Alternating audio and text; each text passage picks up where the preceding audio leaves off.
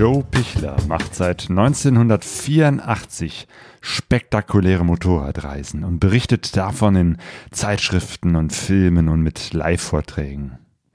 Zuletzt war er in Südamerika unterwegs und fuhr mit dem Motorrad durch den Norden des Kontinents. Da Sonja und ich demnächst auch in der Ecke unterwegs sind, wollte ich auf jeden Fall noch ein Interview mit der österreichischen Motorrad-Abenteuerlegende führen. Also hört gut zu, wenn Joe von einer Reise ins Ungewisse erzählt, von den Straßen im Regenwald, einer Wüste in Brasilien und einer Bootstour über den Amazonas.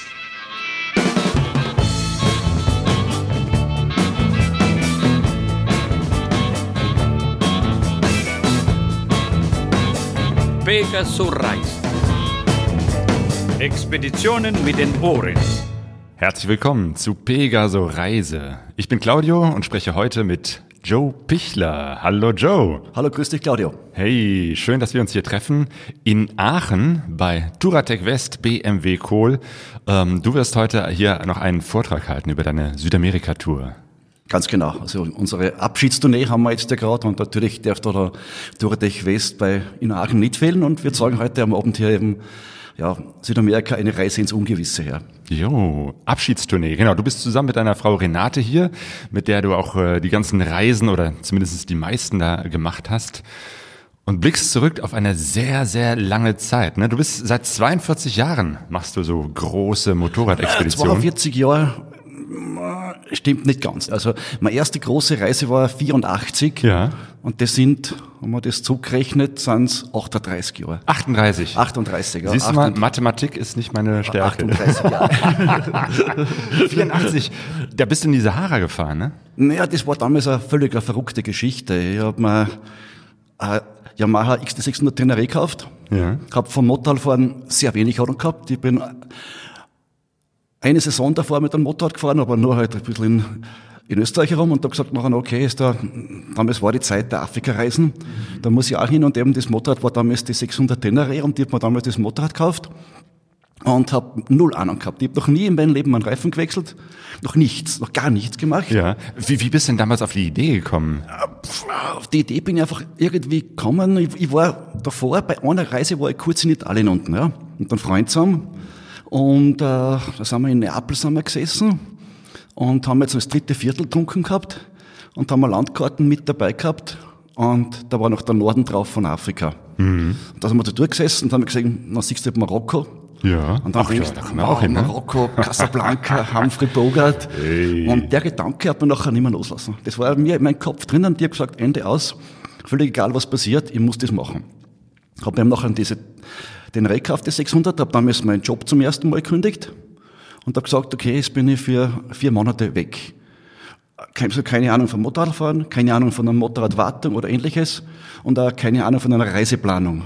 Weil kein normaler Mensch kommt da auf die Idee, dass er Ende Mai losfährt und den ganzen Sommer in Nordafrika unterwegs ist. stimmt, das ist ja die heiße Zeit. Ist, ich, war, ich war im Juli in Damanrasset. Boah. Das war wirklich heiß. War wirklich heiß, ja. Und es hat funktioniert, ja. Ja. Es hat mit alle erdenklichen Problemen natürlich, die man hat, damals, es waren damals die Motorräder einfach schlechter. Obwohl es viele nicht glauben wollen. Aber die Motorräder sind heutzutage markenübergreifend einfach Welten besser wie damals. Du hast permanent irgendwas schrauben müssen an die Teile. Aber Und wie, wie hast du das denn gemacht, wenn du es Ja. nicht konntest? Also hast du es einfach gelernt? Genau. Ja. Learning by doing. Das Learning war definitiv das. Ja, nicht schlecht. Und Renate ist irgendwann auch schon Ja, relativ bei der früh Reise noch dazugekommen, nicht, ne? da habe ich die Renate noch gar nicht gekannt. Und äh, ich war eben da unterwegs und war eben da im, im Juli in Damanrasset in der ärgsten Hitze in der Zentralsahara.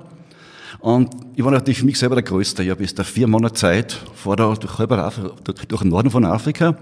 Und dann triffst du in Damanrasset am Campingplatz die Leute, die weiterfahren. Die Richtung Süden runterfahren, Richtung Schwarzafrika. Jo. Und ich hab mir gedacht, ich armes Schwein muss heimfahren. Und die können da weiterfahren, ja. Und da war der Punkt, da hat mich der, der Gedanke überhaupt nicht mehr loslassen. Da muss ich, das muss ich machen. Also nur die Sahara oder der Norden davon, das reicht nicht. Ich muss weiterfahren und habe noch zwei Jahre später, 86, äh, wirklich wieder meinen Job kündigt, aber diesmal Job kündigt, Auto verkauft, eine Wohnung aufgeben und da haben wir noch ein neues Motorrad gekauft, das war ein Suzuki ein DR600, habe einen großen Tank draufgebaut Mit diesen Motorrädern ist man damals ja die Priester Karale gefahren. Oh, und da hast du ja. für alle diese Motorräder, hast du aus Frankreich große Tanks gekriegt. Die haben von Suzuki einen Tank gekauft, Kevlar-Tank mit einem Inhalt von 45 Liter. Boah. Ja, Vermögen hat der gekostet. Ja. Vermögen, aber hast damals noch braucht. Heute brauchst du es nicht mehr, aber damals hast du den riesen Ja, Tank und ich stelle mir das auch sehr schwer vor, irgendwie so ein Ja, und Riesenteil, wenn das voll ist und damit durch den Sand fahren. Ja, ja, unverständlich. Und auch Gepäck, jeder Gepäck mitgehabt, wie wenn ich auswandern darf mit einer zweiköpfigen Familie. Ja. Ja. Aber es hat trotzdem Gab es damals schon diese Alukoffer? Die haben wir selber gebaut. Alukoffer sind, war eine Eigenkonstruktion, habe ich mal in einer Blechwerkstatt anfertigen lassen. Das war alles noch selber gebaut. Da hat es noch kein Duratech gegeben. Ja. Das war alles selber gebaut. Also Alukoffer selber gebaut, die- den Sturzbügel selber zusammengeschweißt. Das waren absolut die Tankaufhängung selber geschweißt. Das ist noch gleich mal gebrochen nach 100 Pistenkilometer. Aber das ist einfach, ja, man lernt mit dem Ganzen natürlich. Ja.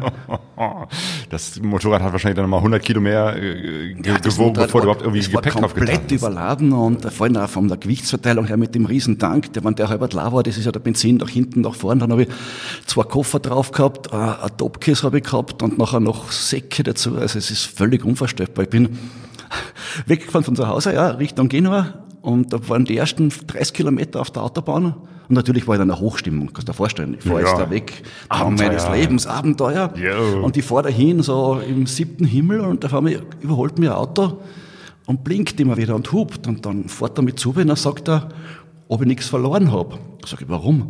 Habe ich schon nach 40 Kilometer Autobahn meinen ersten Boxsack verloren gehabt. Und der, hat den, und der, hat den auf der Autobahn aber gefunden Ja. hat ihn mitgenommen Oh. und hat noch einen gesehen und hat gesagt, er kann natürlich nur mir kehren. Und wirklich nach 30 Kilometern haben wir den ersten Boxsack verloren Ach, und nach den ersten klasse. 100 Kilometer ist die Aufhängung von meinem Tank gebrochen. Ja. Okay. Und das hat dich alles nicht davon abgehalten, dass irgendwann gesagt hast, das ist alles scheiße hier, das ist na, äh, schlimm und so, ich mache das nie wieder, sondern im Gegenteil, du hast da irgendwie das- mehr, das mehr gewollt. Das war der Einstieg von Ja. dem Ganzen. Und das war schon, und äh, der Einstieg war extrem spannend. Also eben, man kann das, also sagen wir so, man sollte natürlich nichts vergleichen. Das funktioniert nicht wirklich. Ich tue Mhm. es ja normalerweise nicht, aber man kann definitiv Reisen Mitte der 80er Jahre mit Reisen in der heutigen Zeit nicht mehr vergleichen. Mhm. Geht nicht. Weil es einfach eine andere Welt ist. Wa- Was ist anders hauptsächlich? Das Hauptsächliche anders ist einfach einmal deine eigene Vorbereitung. Du hast heute, es gibt viele Leute, die, die man so trifft da, bei so Reisefahren oder bei Vorträgen, die planen eine Reise 2024 in die Mongolei und der weiß heute, wo er am 14. Tag übernachtet. Ja. Hat schon so eine Tabelle, so eine Excel-Tabelle, ne? Genau, das, wird nicht funktionieren. Und damals hast du über ganz Afrika, habe ich einen Reiseführer gehabt, der war, glaube ich, 34 Seiten oder irgend sowas in, Mhm. in so einem Lehrbuch drinnen. Ja. Und das war die Information, die du gehabt hast. Und das gibt's heute nicht mehr. Ja. Mhm. Und natürlich, heute hast du die Information, natürlich nutzt du sie auch. Wenn Man sagt keiner, ich fahre jetzt weg und schau nie ins Internet rein, ich schaue nirgends rein, das macht ja keiner. Ja, Ja, klar. Und das war einfach der große Unterschied. Das Ja. war also auch viel mehr noch Unvorhergesehenes, was passiert ist. Du hast eigentlich nie gewusst, was passiert. Ja. Ja. Es gab ja schon damals auch so eine kleine Reise-Community, die viel, viel kleiner war als heute, aber so Menschen, die sich dann gegenseitig was erzählt haben oder auch so die Dia-Vorträge, wo Leute sich Ja, inspiriert aber haben. extrem wenig, extrem wenig noch. Also 4 aus 5 waren wirklich noch sehr, sehr wenige. Und vor allem das Pro- Problem war auch mit, also mit Reiseführern und so, die Information war ja mindestens zwei, drei Jahre alt, bis das du Ja. gehabt hast. Ja? Genau, die ganze Geschichte, wie kommt man über eine Grenze, ist manchmal schon nach einem Jahr äh, hinfällig. Ganz genau, ganz genau. Und das waren einfach damals die Geschichten, die einfach das Ganze spannend gemacht haben. Äh, und das, ja, das war eigentlich der Anfang von dem Ganzen. Gesagt, okay, das, und das lässt mich nicht mehr los. Also es gibt andere, die sagen, okay, das habe ich gemacht zur Reise, war cool und klasse, aber bei mir war es das Gegenteil. Ich hab gesagt, das war jetzt eigentlich der Anfang von dem Ganzen. Und ich habe damals noch einen normalen Job gehabt. Ja.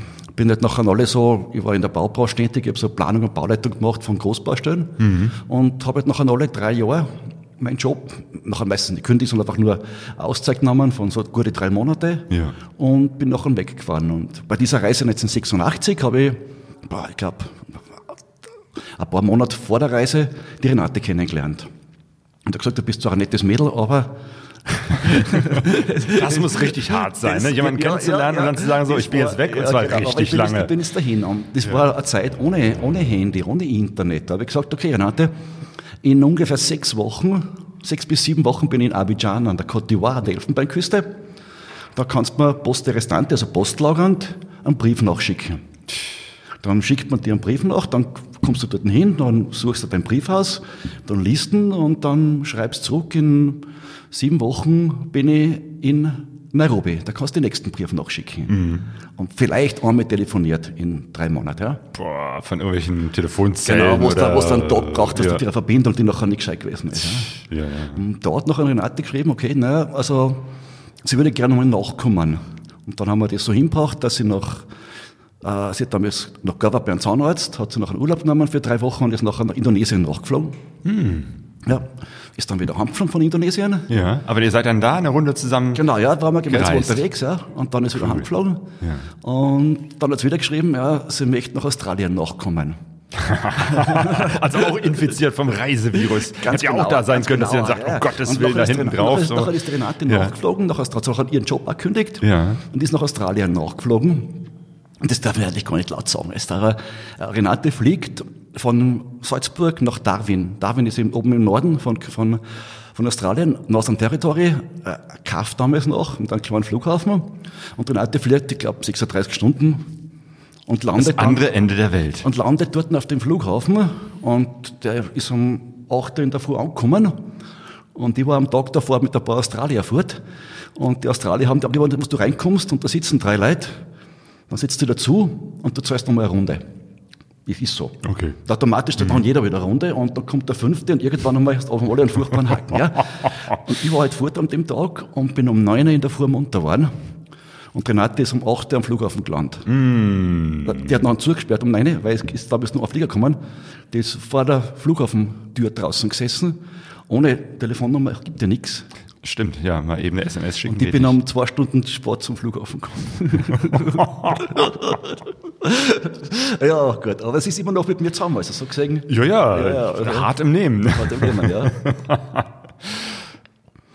Aber auch das ist ja auch eine, eine Herausforderung, weil Renate fährt nicht ein eigenes Motorrad, sie fährt Na, immer bei Renate dir. sitzt bei mir hinten ja. drauf, ja, ja. Wie, wie habt ihr das so hingekriegt mit dem Gepäck? Ja, das war speziell bei der ersten Reise der völlige Wahnsinn, weil aufgrund von dem großen Tank habe ich die ohnehin nicht sehr komfortable Sitzbank von der Suzuki abschneiden müssen um 10 Zentimeter. Das heißt, ich habe vorne diesen riesen Tank gehabt, dann hinten drauf eine selbstbastelte Alukiste und dazwischen drinnen eine abgeschnittene Sitzbank. Wir müssen damals wirklich beide hauchdünn und frisch verliebt gewesen sein. Das kannst du, ansonsten kann man sich das nicht wirklich vorstellen. Ja. Aber wir versuchen, man, damals war wirklich die erste Reise war wirklich abartig vom Gepäck her. Also das ist un- unvorstellbar.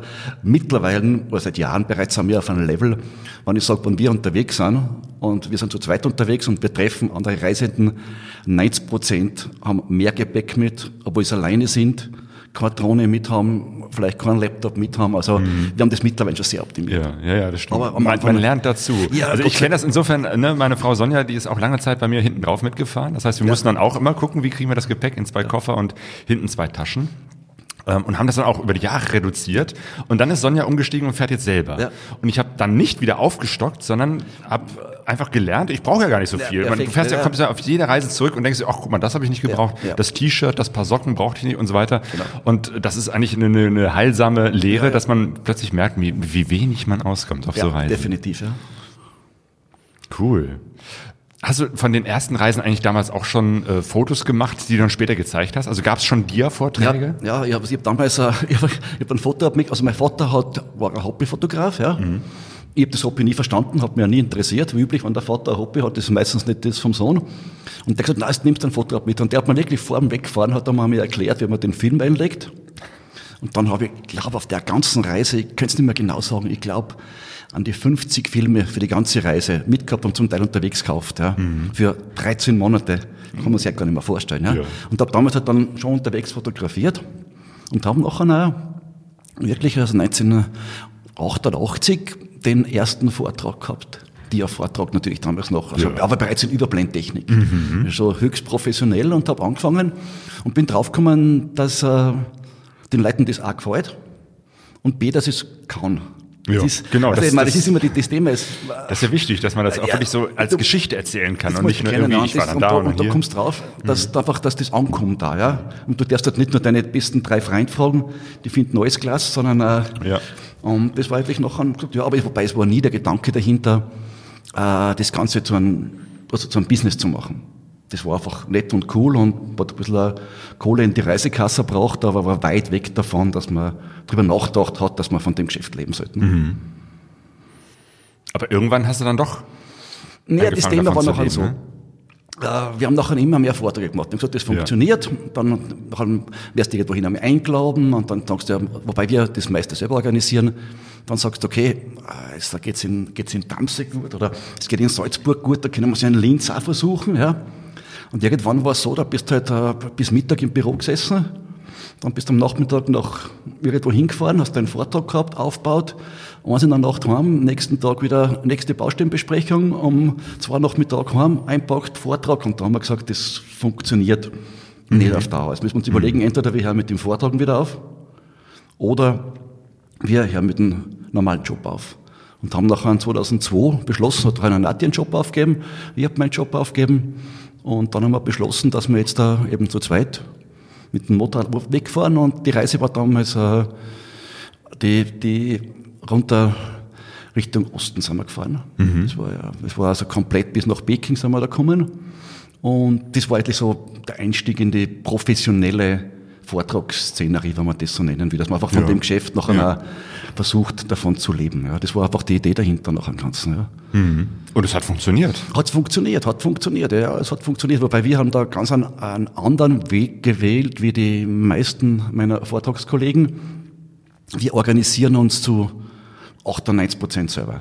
Ah ja. Das heißt, wir sind heute da beim Dominik und dann gibt's noch vier, fünf andere Vorträge, wo wir eingeladen sind, aber die anderen 50, die wir jetzt über den Winter haben, die organisieren wir alle selber. Ah ja, das heißt, Das heißt, ihr geht irgendwo hin und wir, mietet einen Saal, wir mieten den Raum, Saal, eine wir Kneipe. mieten den Saal, wir, Ja. wir mieten den Saal, wir machen die gesamte Werbung, wir machen die gesamte PR, das machen wir alles selber. Mhm. Und äh, das war einfach von Anfang an unsere Idee, das so zu machen. Und dann haben wir angefangen mit und haben es immer gemacht, also im Zweijahresrhythmus, waren meistens so vier bis sechs Monate unterwegs. Wobei zum Teil war die Renate nachher wieder mal drei, vier Wochen nicht dabei. Zum Beispiel durch die Sahara packst du zu zweit mit dem Motorrad fahren, das macht einfach keinen Spaß. Ja. Ja. Geht dort viel, aber Spaß macht's keinen. Und äh, ja, und dann sind wir zurückgekommen und nachher baue ich halt noch an den Vortrag zusammen. Das hat, war früher schneller mit den Partias, mittlerweile ist es mehr Arbeit mit den ganzen digitalen Medien. Echt, ist mehr Arbeit? Ja, kannst du nicht vergleichen. Ja. Kannst gar nicht vergleichen. Ja. Du musst immer denken, früher hast du, ja, wenn ich viel fotografiert habe, habe ich, für, habe ich für einen Vortrag auf einer Reise 3000 Bilder gehabt. Ja. Das war schon, das waren eh schon 90, 90 Filme, die musst du mal mithaben, ja, im Motorrad, ja. Das war schon viel, ja. Dann tust du die weg, die überhaupt nichts geworden sind. Dann tust du die weg, die überhaupt nicht zur Geschichte passen. Und eigentlich Dann ergibt sich das von selber. bist relativ fertig, Und jetzt, ja. wie viele Fotos hast du jetzt zum Beispiel? Genau, hier, dein Südamerika-Vortrag. Ja, wie viele, ja. Mit wie vielen Fotos bist du da wieder Ich zurückgekommen? habe nicht einmal erzählt, weil es, weil es einfach sinnlos ist. Mittlerweile sind wahrscheinlich 30.000 oder was. Ja, ja, weil du musst immer denken, du hast einen Motor drauf, du magst bei Voraufnahmen magst nicht eins, sondern sind gleich mit 30 draußen. Äh, Wobei die Bilder sind auch heute noch die geringste Arbeit. Bilder kostet mit einem passenden Programm, die schaust du an, scrollst durch. Ja. Aber Videos. Ah, ja. Und wir haben ja die, also Video, also der Fotobackrund mittlerweile auch Videos, ja. Das hast du unendlich viele Videoclips, dann hast du noch die Helmkamera mit, dann hast du eine Drohne mit, du hast ein Material bis zum völligen Abwinken und dadurch, dass unsere Reisen ja relativ lang dauern und eigentlich keine Produktion sind. Es ist aber immer noch eine Reise bei uns, zu 100 Prozent, wo wir halt nebenbei zu fotografieren und filmen und danach irgendwas zusammenbasteln. Es gibt kein Drehbuch, es gibt gar nichts. Das heißt, ja, du hast viel Material. Wenn ich halt sage, ich fliege jetzt da Hausnummer für sechs Wochen nach Namibia und möchte da einen Vortrag über Namibia machen, dann bin ich sechs Wochen lang beschäftigt, habe einen Plan im Hinterkopf, Genau, dann was weiß ich, ich machen will. dahin, hier Genau. Etosha und Genau, hier genau. Aber das wollte ich nie. Ich habe Ja. immer gesagt, wenn das Reisen einmal zur Arbeit wird, dann höre ich sofort auf damit. Okay. Da gibt's andere Jobs, wo ich mit weniger Aufwand mehr Geld verdiene. Ja. Also wenn das weg von schon die Arbeit ist, ja. Ja. Und das haben wir versucht, immer so gering wie möglich zu halten. Das heißt, dann passiert auf der Reise auch ganz, ganz vieles, an vielen Tagen gar nichts, wo, nichts, überhaupt wo, nichts, wo du nichts draus machst. Gar Aber nichts. klar, wenn du dann vier, sechs Monate unterwegs bist, dann passiert sowieso automatisch Das ist- genug, das ist gen- damit am Ende auch was bei rumkommt. Das ist genau der Punkt, wo ich, und das finde ich aber wichtig. Und da, ich habe da momentan ein bisschen ein Problem, ist wieder der falsche Ausdruck, aber mit der Ansicht von manchen jungen Reisenden, die zu mir kommen, ja, zu den Vorträgen. Das erste ist immer, was fragen Sponsoren. Das ist das erste Thema, wie kriege ich einen Sponsor? Und das nächste Thema ist, der, bevor er wegfährt, denkt er bereits an das Geld, das er damit den ganzen verdient, ja. Und da sage ich immer wieder, also, fahr einmal weg.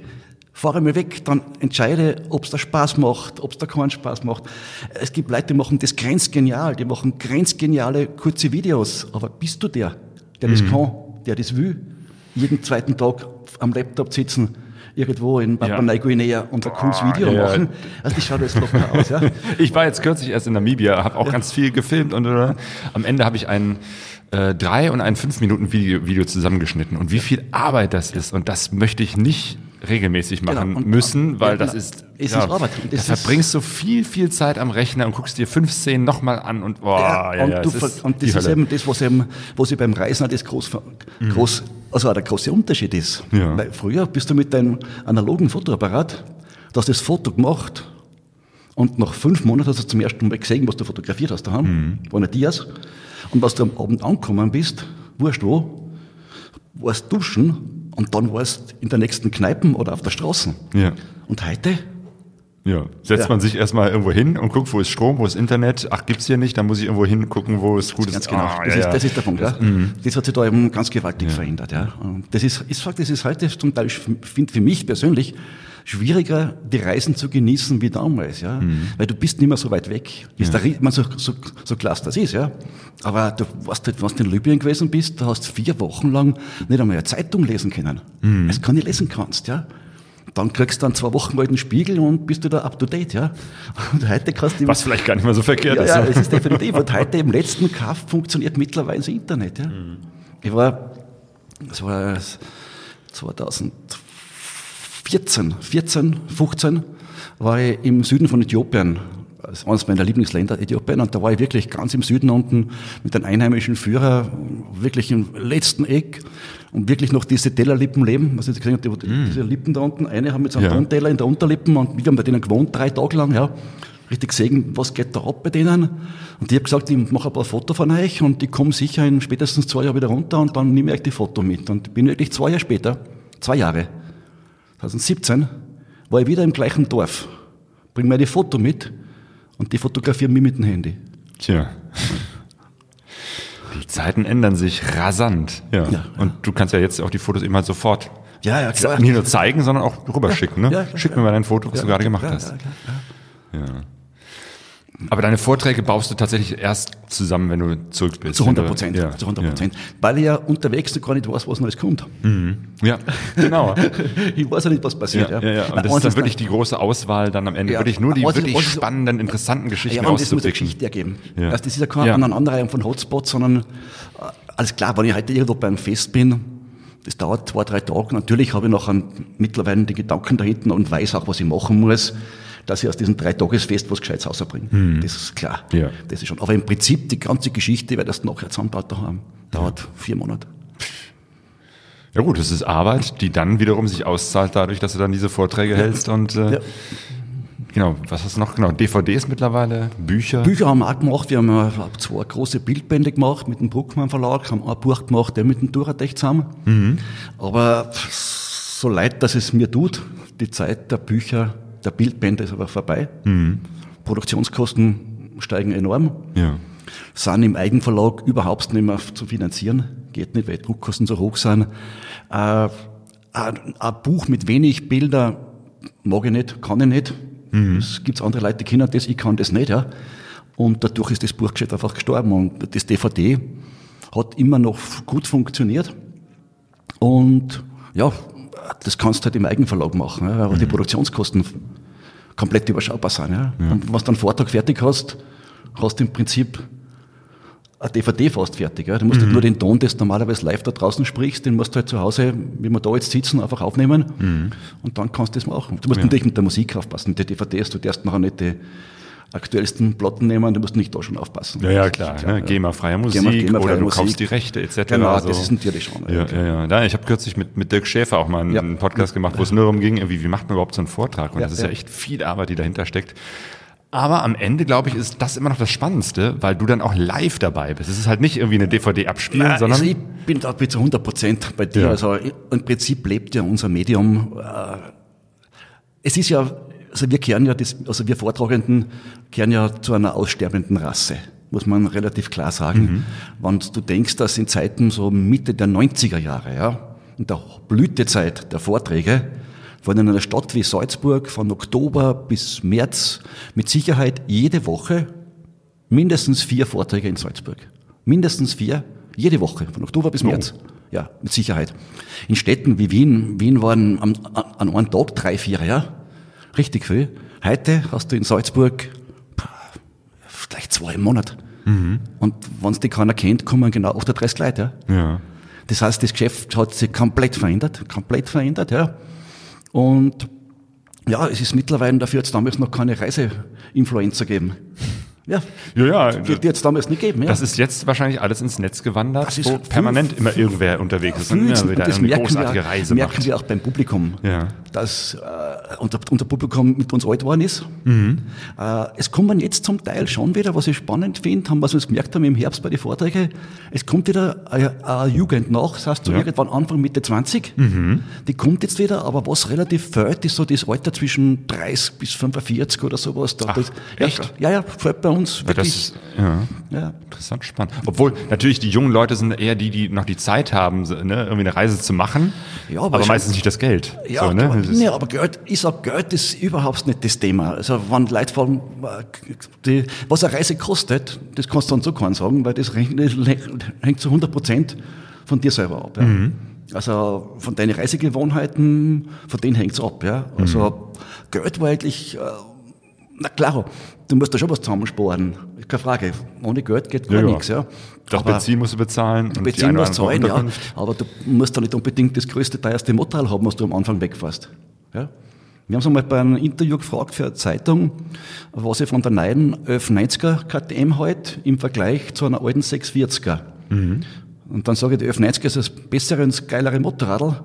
Nur, wenn ich mir nur die 1190er leisten könnte und nachher nicht mehr wegfahren, kaufe mir gebrauchtes 640er und fahre mit dem Geld weg. Ja? Richtig. Das ist so, also, Ja, ja. du kannst also, Ich verfolge im Netz gerade äh, zwei Italiener, die auf Vespa Chaos, also diesen alten Mofas aus den 80er Jahren, eine fantastische Reise auch durch Afrika machen.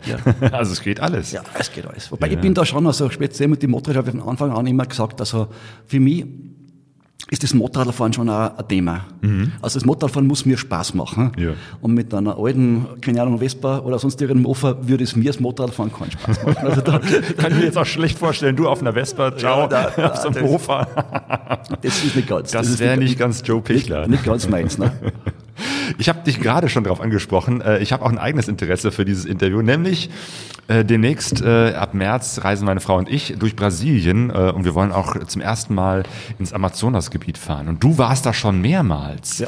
Äh, Ich glaube, das erste Mal 1990, ist das richtig? Ja, ja, ja, ja, 92, ja. Ja. Ja, ja Amazonasgebiet ist natürlich äh, von Brasilien mir eines der spannendsten Gebiete. Und es gibt ja diese legendäre Transamazonica. Ja. Hat ja damals die brasilianische Armee haben gesagt, sie bauen da Straßen von Atlantik bis, zur, bis zu den Anden. Straßen natürlich etwas übertrieben, ist mittlerweile in einigen Bereichen gut zu fahren. Hängt natürlich immer ab, wenn es gerade regnet, ist nicht ganz so gut zum Fahren, aber man kann diese Strecken wirklich befahren. Und wir sind uns damals wirklich gefahren, also von Belém, wo eben die Mündung ist, bis hinauf nach Peru, dort, wo wirklich der Rio Apurimac, ist einer von den Quellflüsse, entspringt auf 5300 Meter. Ja. Und das ist geil. Du fährst wirklich von der Mündung weg und fährst und fährst und fährst. Und Das ist richtig weit, ne? und, ja, da waren wir, glaube ich, zwei Monate unterwegs, ja. Ja. Straßenmäßig. Genau, durchquerst acht- einmal den südamerikanischen 9000 Kilometer. Kontinent. Ja, und dann sitzt du oben und dann trinkst das Wasser und dann haben wir gesagt, wir fahren flussaufwärts so viel als möglich mit dem Motorrad, eigentlich Mhm. alles natürlich, ja. Also ein paar Fähren dazwischen und flussabwärts sind wir nachher sehr viel mit dem Boot gefahren. Also wir haben praktisch beide Seiten Mhm. Ja. vom Regenwald erlebt. Also einmal auf der Straße, Ja. auf der Piste und einmal auf dem Boot. Ja. Und das war natürlich schon cooler. Und das würde ich dir auch empfehlen. Ja, Ja? Also mit dem Boot, das hat ja, was? das ist eine irre, äh, du fährst also zum, das, das sage ich heute eher, ja, zum Beispiel, ja. Also du kannst den Motorrad mitnehmen, ja, und dann fährst du vier Tage am Amazonasfluss abwärts. Auf einem großen Schiff, da sind 500 Leute drauf, jeder mit seiner Hängematten. Genau, wie sieht's auf so einem Schiff aus? Das stelle ich mir jetzt anders aus äh, vor als die AIDA. Ja, ja, ein bisschen. Ja, es gibt, meistens gibt's vier, fünf Kabinen, aber die sind meistens schon lang vergeben und auch nicht so zu empfehlen. Die sind strengstens klimatisiert. Ist, dann gibt's halt das ganz normale Boot. Das ist ein, ja, ein normales Deck, offen, wo einfach jeder seine Hängematten aufhängt. Ja. Und irgendwann einmal hängt alle halben Meter Hängematten dort. Ja. Und das ist für die Brasilianer ganz normal. Für uns natürlich ungewohnt am Anfang, weil man ist gewohnt, dass man beim Schlafen seine Privatsphäre hat. Ja? Mhm. Hast du auf dem Boot sicher nicht. Ja? Also, Nee. Aber das ist eben gerade das. Muss ich eine eigene Hängematte mitbringen oder kriegt man da eine Du vor Ort? brauchst das im Prinzip kann ich mitnehmen, aber ich würde so und so, für das Amazonasgebiet ist eine Hängematten sehr praktisch, Ja. weil unterwegs zum Teil kannst du übernachten irgendwo, was du nicht sagst, du fährst dich gerade in einen Ort rein, Hotel, es gibt überall Tankstellen, die haben überall überdachte Plätze, wo du Hängematten aufhängen kannst. Ah, okay. Ja, es ist also, Ja. man hängt dann seine Hängematten auf und dann schlafst du dort und am nächsten Tag fährst weiter.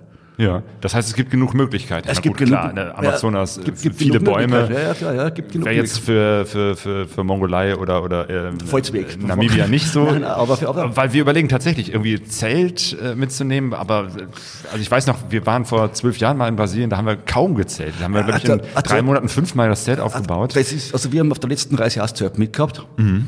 Und wir haben es, glaube ich, haben es, glaube ich, gar nie gebraucht, weil wo wir im Freien waren, waren wir in der Hängematte. Mhm. Und ansonsten hast du halt in jedem Kaff kriegst du irgendwo ein Zimmer, wo du übernachten kannst. Eben, genau, das ist und, ja sehr verbreitet Und du und musst ja gerade bei uns zu zweit auf dem Mottler, man, wir haben das Zelt mitgehabt, wir haben mitgehabt, Zelt, Unterlagsmatten, Schlafsäcke, haben wir alles mitgehabt. Aber trotzdem haben wir es diesmal, wir haben die Schlafsäcke gebraucht, wir haben die Unterlagsmatten mal aufbereitet, aber das Zelt haben wir nachher nicht gebraucht, weil wo Mhm. es war, da haben wir eben einen Unterstand gehabt und wenn es richtig schütt im Amazonas, möchte ich im Zelt schlafen, ja. Ja. Das So ein. Zelt mit so, einem- so, so einem Dach drüber. Da gibt es auch diese, diese, diese Planen, die man darüber zieht. Ja, nein, nein, aber was man das, das Zelt. Ja. Nicht ein normales Kuppelzelt, ja. Ein kompaktes Kuppelzelt. Aber auch wenn es dort einen schütt, willst du nicht zelteln. Äh, Das ist, das kommt vom Boden, da kommen ja Becher daher zum Teil. Ja. Ah, okay, Also da ja. würde ich einfach die Hängematten ist da schon wirklich das Bessere. Ja, also ich meinte ja, Hängematte mit, mit, mit so einer Plane Nein, brauchst drüber. du nicht, weil normalerweise du hängst der Hängematte nicht dort auf, wo, wo ein Dach schon ist, ja. Ach so, es gibt also wirklich richtig so Plätze Überall, Dach, überall, wo, überall, ja. überall, überall, überall, wo, wo, wo ein Haus ist, wo man stehen bleiben, das, die sitzen ja, was du runterfährst, also im Regenwald, wie du bei jedem zweiten Haus liegt, dann in der Hängematten. Mhm. Stimmt, ja, ja, es ist unter den Brasilianern nicht unüblich, hast recht. ja, Ja. ja. Okay, das, das werde ich mir nochmal echt überlegen. Nein, was du nicht brauchst, ist ein Kocher. Also wir haben, Ja, den wollen wir auch nicht mitnehmen. Ja, wir- also bei wir der wir- brasilianischen Küche wäre das Nein, äh, also Unsinn, da mit der, mit der, bin- mit der Nudel und dem Tomatensoßen also ich, also anzufangen. ich, ich bin generell einer. Also ich bin, ich habe das natürlich am Anfang immer Kocher mitgehabt. Und also ich aber so selten benutzt, weil überall, ich habe immer versucht auf meinen Reisen äh, in Afrika bei, bei irgendwelchen Leuten zu übernachten. Ich bin nicht von den Leuten Mhm. Ja. geflohen, ich habe es gesucht. Ja, ja, genau. Und, ich- Einladung und so, das ist ja das Und Beste, was bin dir und passieren jeder kann. Mensch, der irgendwo ist, die essen am Abend was. Die essen ja was. Da muss ich nicht mal Instant-Nudeln mitnehmen. Klar, in der reinen der Sahara, was wirklich am Abend, wo übernachtet, wo komplett nichts ist, da ist es nicht schlecht, aber da bin ich auch meistens so, das sind meistens ist es eine Nacht, ja. Mhm. In, in der zweiten Nacht bist du unter Menschen, weil du kannst mit dem Motorrad ja gar nicht fahren. Drei Tagesetappen, ohne dass du ihn triffst, du denn das machen? Mhm. Ja. Mit, mit Wasser und Benzin, das funktioniert nicht, ja. Ja, und die anderen haben dann auch meistens ein Interesse an den Ja. wenigen Menschen, dann Ja, trifft man dann sich und unterhält sich, ne? Genau, und Ja. da habe ich halt nachher meistens nur mitgehabt, habe mir dann halt ein ein Brot gekauft, einen Käse gekauft und einen Haufen Wasser mitgenommen, vielleicht irgendwo eine Flasche Rotwein und dann am Abend halt das getrunken und am nächsten Tag weitergefahren und dann nach zwei Tagen ist etwas Warmes zum Essen. Also Ja. ich, ich habe da extrem abgespeckt. Also ich bin auch nicht der Koch. Ich habe das nie verstanden, wenn Leute irgendwo auf einem Campingplatz drinnen gesessen sind und sie einen Tee gekocht haben und, und Suppen gekocht haben und vorne draußen haben sie alles verkauft. Ja, Das genau. ist für mich immer- das ist, man lernt ein, ein Land und eine Kultur ja auch über das Essen kennen. Definitiv. Und ja. du triffst Leute dort, ne? Jo, jo. Und Brasilien ist eben halt, ja, sowieso nochmal besonders gut mit der Feijoada. Naja, das- ich mag normal keine Bohnen und das zeigt nicht, aber, aber es gehört dort gegessen. ja, ne? Ja. Gehört dazu. Ja, gehört. Sprichst du auch ein bisschen Portugiesisch oder wie hast du es mit also- der Sprache gemacht? Na, Sprache habe ich, das ist, ich war wie die meisten wahrscheinlich in der Schule höllisch faul, habe nur Englisch gelernt, ich war in einer technischen Schule, habe aber dann schon, also bei meiner ersten Südamerika-Reise, längeren, mit einer, mit einer Native-Speakerin Spanisch gelernt bei mir daheim. Mhm. Habe dann für diese Amazonas-Reise wiederum mit einer Native-Speakerin Portugiesisch gelernt. Habe dann für meine Afrika-Reisen mit einer Native-Speakerin Französisch gelernt. Ja, dadurch kostet gar nichts mehr nachher im Endeffekt. Nein, das Problem ist das, Ja. äh, was du das nicht brauchst, ist Ja. das in dein Hirn irgendwo abgespeichert. Wenn ich dort bin, also wie jetzt drüben auf der Reise, Spanisch geht eigentlich relativ gut, weil natürlich ist auch eine Sprache Spanisch, die geht ins Ohr. Die hört man bei uns auch, du hörst spanische Musik. Ja. Äh, geht. Und dann kommst du nach Brasilien Und rein optisch geschrieben schaut es eigentlich aus, wie wenn es das Gleiche wäre. Ist aber nicht. Ja? Von der Aussprache her ganz anders. Genau, und da hat es uns schon ziemlich erwischt. Da Ja. habe ich schon eine Zeit gebraucht, bis ich reingekommen bin und das war sehr basic. Ich Mhm. komme schon weiter, weil irgendwo im hintersten Brasilien, wenn du dir ein Boot brauchst oder was, da kann keiner Englisch, dann kommst du natürlich schon weiter. Aber ist, also also das, Französisch geht wieder eine Spur leichter, aber das Portugiesische und das Brasilianische war wirklich schwierig. Ja, es ist halt so selten, das Portugiesische. Das geht mir ja auch so. Ich habe es gelernt von meinem Vater, aber äh, ich, ja, ich, mit wem spreche ich schon Portugiesisch? Es gibt so wenige Portugiesen oder Brasilianer in Ja. Deutschland und Ja. jetzt kenne ich keine, nicht so viele jetzt persönlich und das ist total schade. Das schläft ein. Ja, klar. Deswegen, wenn man da ist und sprechen wobei, muss, was, was dann dann kommt man da so rein. hast, in jungen Jahren, dann Ja. ist es ja viel einfacher. Ja, es ist so Aber- ganz tief im Hinterkopf, im Herzen ist es, ja, ja, aber es muss, aber die Praxis muss wieder wenn, ich, wenn ich drüben bin, geht schon nach. Auch mit dem Spanischen. Ne? Ja. Sobald dass ich weg bin von Südamerika, drei Wochen später ist das wieder Ja. ist weg. Ja. ist aber auch mittlerweile wieder mit der modernen Technologie natürlich, das Handy hilft da auch weiter. Was du Ja. gar nicht mehr weiterkommst, hast dein Handy in der Hand und Mhm. dann kannst du übersetzen. Jo. Stimmt, genau. Google Translator, Mitsprache direkt und so. Geht alles. Du warst erst kürzlich wieder in äh, Südamerika. Jetzt äh, die Reise, die du heute Abend präsentieren wirst, war letztes und vorletztes Jahr. Ne? Ja, genau, ich muss immer nachdenken mit der Jahreszeit mittlerweile. Das war 21, 22. Ja. Ja, ja. Ja, wir hätten es eigentlich bereits geplant gehabt für 2020, aber Ja. wissen ja eh alle, dass das dann nicht möglich war. Und das war auch, wie wir weggeflogen sind, 2021, eigentlich ein kompletter, darum heißt es eine Reise ins Ungewisse. Das war wirklich, ich ich war nie der oder bin nicht der, der was eine Reise wirklich im Detail plant. Habe ich noch nie gemacht, werde ich auch nie machen. Ich suche mir Ziele aus, Gegenden aus, die mich interessieren, mir das Bauwerke, Kulturen, aber ich habe noch nie eine Reiseroute im Vorfeld geplant. Ich habe noch nie eine Routenplanung gemacht, von daher, also noch nie in meinem Leben. Noch einen Tag davor oder zwei Tage davor. Nur bei der Reise war es wirklich so, wir haben, es war ja alles dicht in Südamerika, es waren ja sämtliche Grenzen geschlossen, über eineinhalb Jahre lang. Plus, es waren ja die Grenzen innerhalb der Länder geschlossen, Distrikte waren zu, es war überhaupt keine Chance, irgendwas zu machen. Nur, wir machen normal im Zwei-Jahres-Rhythmus unsere Vorträge. Und dann haben wir ein Jahr lang schon nichts mehr gehabt. Ja. Wir haben Sachen absagen müssen, verschieben müssen, mit, die, mit einem Viertel der Leute machen müssen. Dann haben wir gesagt, nee, wir müssen, wir, wir müssen was machen. Und ich habe einen Bekannten, der sitzt in Kolumbien, in Bogotá. Der macht dort, der bietet dort so Touren an, mit KTM. Kannst durch ganz Kolumbien fahren mit, dem- mit dem Horche. Mit dem bin ich in Kontakt, den habe ich schon getroffen bei uns drüben. Und äh, der hat mir nachher geschrieben, dass sie, aktuell ist noch alles dicht in Kolumbien, aber mit nächste Woche kann man sich in Kolumbien wieder frei bewegen. Und er ist Allein sich- nur innerhalb des Landes. das war, inne- das war inne- vorher nicht möglich. Nein, war nicht möglich. War nicht möglich. War nicht, aber über Wochen, ja. Und dort nicht möglich heißt wirklich nicht möglich. Also da ist Militär, ja. Und der hat gesagt, und der ist sich sicher, dass sie auch in den nächsten Wochen die Grenzen aufmachen werden zu den Nachbarländern. Wir haben dann wirklich gesagt, okay, was machen wir jetzt da aus Ende? Wir fliegen einfach nach Kolumbien und haben noch einen gleich, ja, und den Rückflug, sage ich, ja, egal, wir möchten nicht nach Brasilien, der hat, glaube ich, kostet um 50 Euro mehr, hin und retour, wir nur hinfliegen, ja. Mhm. Dann haben wir gesagt, ja, nehmen wir einfach mal Sao Paulo zum Rückflug, ist eh egal. Schreiben wir jeder Datum rein, dass wir einen Flug haben. Und sind dann rübergeflogen nach Kolumbien und dann war wirklich Kolumbien bereisbar, wie wir angekommen sind, aber es waren sämtliche Landesgrenzen dicht. Das heißt, wir haben gesagt, okay, jetzt können wir nur mal ein paar Wochen durch Kolumbien fahren und dann schauen wir weiter, wie es weitergeht. ja. Genau, aber ihr hattet ja schon die Rückflug, den Rückflug für São Paulo. Das heißt, ihr müsstet irgendwie überlegen, ob wir nicht vielleicht doch nach Brasilien ja, kommen. Ne? Das war ja sonst so die Idee. Ich wollte ja, Reise machen. Ich wollte, Ja, ja, nicht, ich wollte nicht, ich Ja, wollte nicht ja. sechs Wochen Kolumbien und nachher wieder heimfliegen. Ja. Ja, das heißt, das, dann war das ja wirklich auch nochmal ganz abenteuerlich im Sinne von, wir wissen noch gar nicht genau, wie es Das war weitergeht. definitiv, und deshalb war, Ja. sind wir mal in den Norden raufgefahren. Und nachher sind wir zurück, nach gute vier Wochen waren wir wieder in Bogotá. Und dann hat es geheißen, die Grenze nach Ecuador nach Peru wird geöffnet. Die Grenze nach Brasilien bleibt geschlossen, aber Ecuador und Peru wird geöffnet. Na gut, gut, dann fahren wir halt da runter. Mal. War nie am Plan, aber ist es ja egal. Ja. Nur äh, zwei Tage bevor wir an der Grenze sind, kommt die Delta-Variante und daraufhin haben sie alle Grenzen wieder geschlossen. ja, ja. Hin und her. Hin und her, ja. Ja. Äh, Du warst auf dieser Reise jetzt mit einer KTM 890 unterwegs? 98 eher, ja. Ja, Ja. Ähm, und ich habe im Vorfeld auch mal ein bisschen gefragt, unseren, ja, unter, ja. unserer Hörerschaft, so habt ihr Fragen an äh, den Joe? Und da sagt der Sky, Sky Blue Tenere, fragt, wie viel Gepäckvolumen hast du am Motorrad und was ist drin? Das ist eine gute Frage.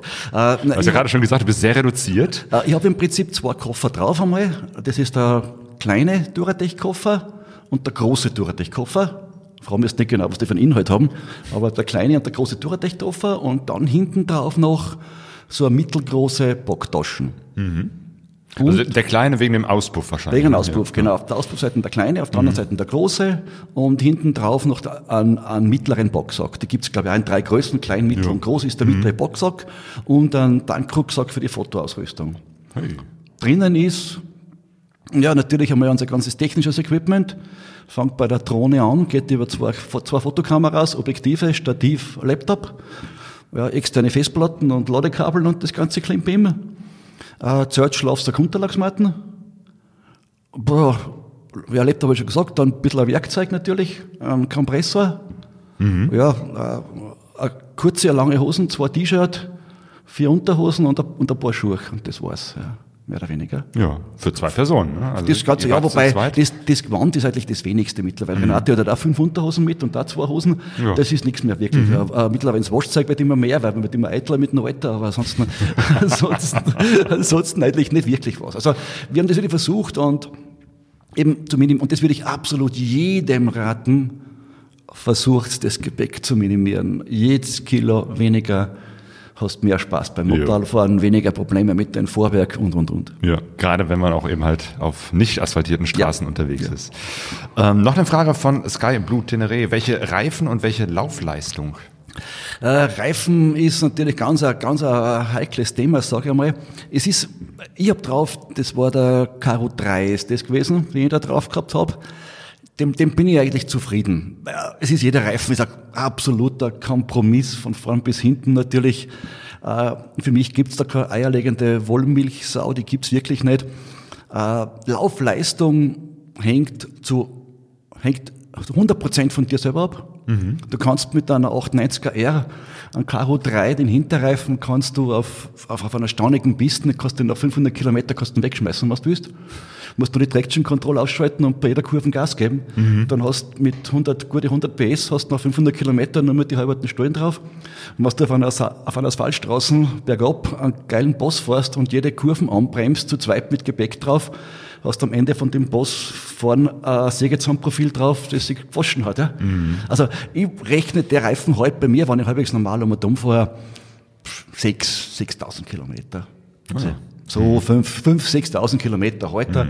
Und du hast in Südamerika kein Problem, dass du Reifen kriegst. Genau, also du nimmst jetzt nicht noch irgendwie ein paar Reifen irgendwo hinten drauf mit oder so. Also. Reifen Ja. mitnehmen in Zeiten wie diesen heute so und so für ich habe ab und zu immer das Gefühl, dass Leute viel Gepäck mitnehmen, um das Abenteuer zu erhöhen oder dass mehr nach, Abend, nein, dass mehr nach Abenteuer ausschaut. Ja, ja, ja, ja. Das ist so irgendwie so die, die Erinnerung an frühere Zeiten, wo es das eben halt noch nicht so gab. Aber ja, klar, ich habe auch bei meiner ersten Reise einen Reifen mitgehabt. Mhm. Aber da hast du auch von, von, von Salzburg bis Nairobi keinen Reifen gekriegt. Mhm. Und heute gibt's einen Togo Akademhändler. Ja, okay. Also auch für solche großen Reiseenduros, die jetzt in solchen Ländern oftmals nicht üblich sind, aber trotzdem. Ich hab, also ich hab, was, was ich habe, ich, ich fahre ja nicht mit den Originalfelgen, Mhm. Weil äh, das, das sind ja Schlauchlosreifen und die finde ich nicht so prickelnd, wenn du alleine unterwegs bist, Mhm. weil was du am Hinterreifen ein Problem hast, ein richtiges Problem, außer jetzt kein Dorn, sondern richtig ein Riss oder was, du bringst alleine den Reifen nicht von der Felgen runter. Ja? Mhm. Ja. Du bringst ihn rauf, noch sonst auch nicht mehr. Ja? Das Ja, geht. ja. Und darum habe ich immer die schmäleren Felgen also unter- und habe vorne nachher die, die 140er Reifen. Ah, ja. Und 104, also hinten habe ich 18 Zoll, vorne 21 Zoll Und dann mit Schlauch? Mit Schlauch. Und auf der ganzen Welt gibt's mittlerweile äh, Hard-Enduro-Fahrer und alles Mögliche. Also ein 140 Oscar-Reifen, den kriegst du faktisch überall. Vielleicht halt nicht unbedingt die Marken, die du haben willst, aber das ist ja egal. Ich habe Ja. mir unten, also ich habe mir noch einen, in Bogota hat es natürlich die Reifen gegeben. Mhm. Gibt's einen, gibt's einen großen KTM-Händler. In Französisch-Guyana war ich auch bei einem Motorradhändler, der hat halt gerade den nicht gehabt, dann habe ich mir halt einen Anarchy Wild drauf getan und dann äh, vorne, glaube ich, einen DKC 80 oder irgend sowas, aber das ist ja alles gute Reifen. Jo. Ist ja kein Thema, also das Reifenthema ist. Aber wie gesagt, die Laufleistung, äh, wenn ich, also für einen reinen Amazonas-Trip, ja, würde ich den Caro 3 hätte ich nicht genommen, da nehme ich normal immer den Pirelli Scorpion Rally. Also ich war die Reise davor, die war in Afrika und da war ich die ersten Monate richtig in der Zentralsahara unterwegs, zum Teil auch ohne Gepäck. Da habe ich noch einen richtigen, richtigen Rallye-Reifen drauf, weil der einfach speziell vom Vorderreifen her im Sound angenehmer zum Fahren ist, wie so ein Wischdings. Ja. Und auch auf dieser Reise seid ihr interessanten Menschen begegnet. Ne? Ich, ich habe mal so ein bisschen, ne, auf deiner Webseite sind so ein paar Fotos äh, und habe da so äh, Smaragdschürfer gesehen. Ja, das ist völlig irre. Das ist also 50 Prozent aller Smaragden weltweit kommen heute aus einem gewissen Gebiet in Kolumbien, rund um Musso.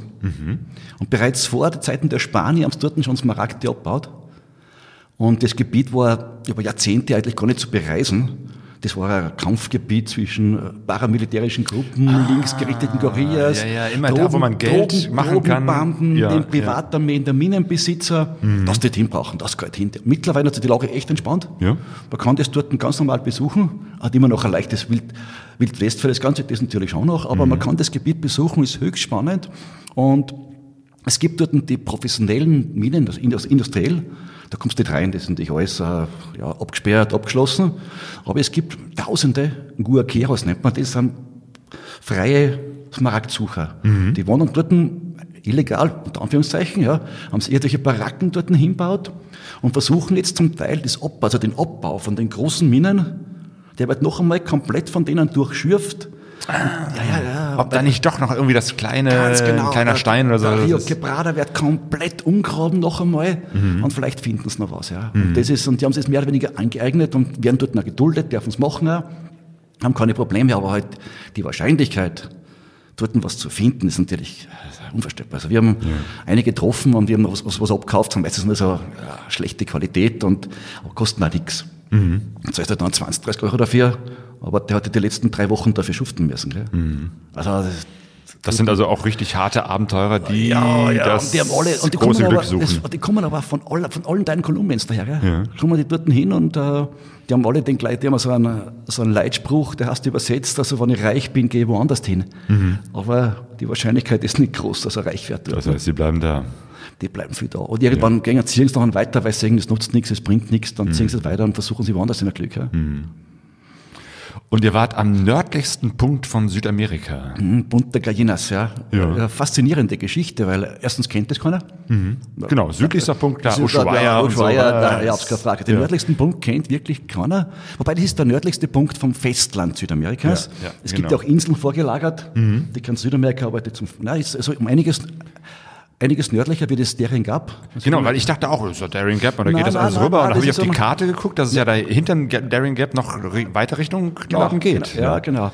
Ja, da dachte man auch, also der Horche, mein, mein Freund in Kolumbien, hat gesagt, ja, was du hinfährst, das, das ist aus der La Guajira, das ist die Halbinsel dort, und er hat gesagt, ja, das ist ein bisschen heikel, ein bisschen heikles Gebiet, das äh, lebt dort die indigene Gruppe der Wayu. Das ist ein indigenes Volk, die lebt dort in einer sehr ja, steppenartigen, kargen Landschaft. Und er hat gesagt, naja, es ist besser, was du dort einen lokalen Führer mitnimmst. Ja. Erstens hätte ich keine Ahnung gehabt, wo ich dort hinfahren sollte, weil es gibt ja sehr wenige Aufzeichnungen über das Ganze. Und da hat er gesagt, das Ganze wird sehr, sehr sandig werden. Richtig sandig. Und da habe ich gesagt, naja, das ist äh, sandig zu zweit mit dem Motorrad. Also haben wir es noch ein Auto organisiert dort noch. Und Renate ist mit dem Gepäck im Auto und ich halt mit leichtem Gepäck. Bin nach einem vier Tagen halt richtig Spaß durch La Guajira gefahren. Hey. Und äh, habe dann den Guide mit gehabt, das war der Luis Emiro. Luis Emiro, du wirst ihn heute eh sehen, er nennt sich ist El Rey de la Guajira, also er ist der König, vom La, also der Motorradkönig von La Guajira. Mit einem völlig desolaten chinesischen Motorbike, ja, ohne Helm, mit Bodyschlapfen, ja, war das mein Guide dort. Und das war Also der ist ja mit seinem kleinen Moped vorgefahren und du hinterher? ja, zum Teil. Also am Anfang habe ich vorgehabt, aber der fährt es. Und wir haben noch einen, man kann auf einen, sage ich mal, einen relativ einfachen Weg nach Punta Gallinas fahren. Der ist nett, relativ einfach. Wie gesagt, nicht den einfachen Weg, das war noch nie meins. Ja. Wir haben wirklich die ganze Halbinsel mehr oder weniger umrundet und sind noch richtig vom Osten da hinaufgefahren und das war mörderspannend, mörderklasse zum Motorradfahren. Und natürlich war ich mit meiner KTM unendlich viel schneller. Ja. Ja, das war, bin ich nachher gesagt, okay, wo fahren wir hin? Da fahre ich, dann bin ich vorgefahren. Aber ich war wirklich erstaunt, wie flott der mit diesem völlig desolaten chinesischen Bike unterwegs ist und ich traue mich zu wetten. dass sehr, sehr viele Reiseenduristen mit, keine Ahnung, was für Reifen, äh, Lenkererhöhung da und dort und da und das einbaut, hätten massiv Probleme gehabt dort. Weil einfach der Sound war wirklich tief, zum Teil nur mehr so schmale Spuren, so 30 Zentimeter tief, Kilometer lang. Also das war schon, und da ist der halt einfach, er ist nie schnell gefahren, aber er ist immer konstant dahin gefahren. Ja, Da war ich schon überrascht von ihm. War schon, na, war cool, war richtig Ja. spannend. Also kann ich auch jedem nur empfehlen, vielleicht nicht unbedingt die Hardcore-Route, aber zumindestens also die, die westliche Route rauf, wenn man in Südamerika ist, es ist, du bist dort nicht allein. Ja. Du stehst halt am nördlichsten Punkt von Südamerika und da ist niemand. Hast nicht wie in Ushuaia drei Busse nebenbei, wo du streiten musst, wer sich jetzt da gerade vor die Stüdel hinstellt. Ja? Wie sieht's da aus? Wie ist die Landschaft? Also da? Steppenlandschaft. Eine Steppenlandschaft äh, mit Dünen. Mhm. Ja, Dünengebieten, Steppen, Lagunen, viele Lagunen, Vögel. Also es ist richtig schön, ein total schönes Gebiet. Und man versucht jetzt ja auch ein bisschen in Kolumbien den Tourismus ein bisschen anzubuschen. Und momentan ist ja Kolumbien eines der aufstrebenden Länder in Südamerika. Interessant. Ja, genau, weil Kolumbien hat man ja sonst immer nur dieses, dieses Drogen- und Kriminalitäts Ganz genau, Ding im ja, aber das ist mittlerweile weit, weit Ja, weg davon. ja. Also es ist momentan wirklich auf dem, auf dem Punkt, dass, also hat natürlich Corona komplett zurückgeschmissen, wie alle, Mhm. ja, aber sind definitiv auf dem Punkt, also das ist momentan eines der meist wachsenden Reisezentren, also Destinations in, in Südamerika. Hey, cool. Aber du wolltest ja eigentlich nach Brasilien und die Grenzen waren zu. Ja, das Wie Thema, sah es dann aus? das Thema war noch an das, dass eben die Grenze wieder zugemacht worden ist. Jetzt sind wir dort gestanden, völlig am Boden zerstört. Nach sechs Wochen können wir wieder heimfliegen. Grenzen alle dicht. Ja. Dann kommen wir zurück nach Bogota und dann treffe ich wieder meinen Horche und dann sage ich, Horche, jetzt können wir heimfliegen. Dann sagt er, ja, schauen wir einmal, sagt er, er hat einen Freund in Letizia. Letizia liegt im äußersten Südosten von Kolumbien, mitten im Regenwald und grenzt an Peru und an Brasilien. Mhm, genau, so ein Dreiländereck ist Genau, das. also. Dreiländereck. Und da hat er gesagt zu mir, also er hat da unten einen Freund sitzen und der sagt, man kann da ganz normal nach Brasilien reisen. Dann sage ich, ja, ja, reisen. Er aus, das ist mir schon klar, der kann über die Grenze gehen, aber er kommt eh nicht weiter. Weil von dort, von, also du bist da in Tabajinga, in Brasilien, und von dort musst du dann vier Tage mit einem Schiff fahren, dass du nach Manaus kommst, dass du da zum ersten Mal Straßen findest. Oh ja. Also du bist mitten im Regenwald, ja. Und du kannst auch nur hinfliegen. Nach Letizia, da geht keine Straßen, kein Schiff, gar nichts. Du musst 1000 Kilometer fliegen. Ist so.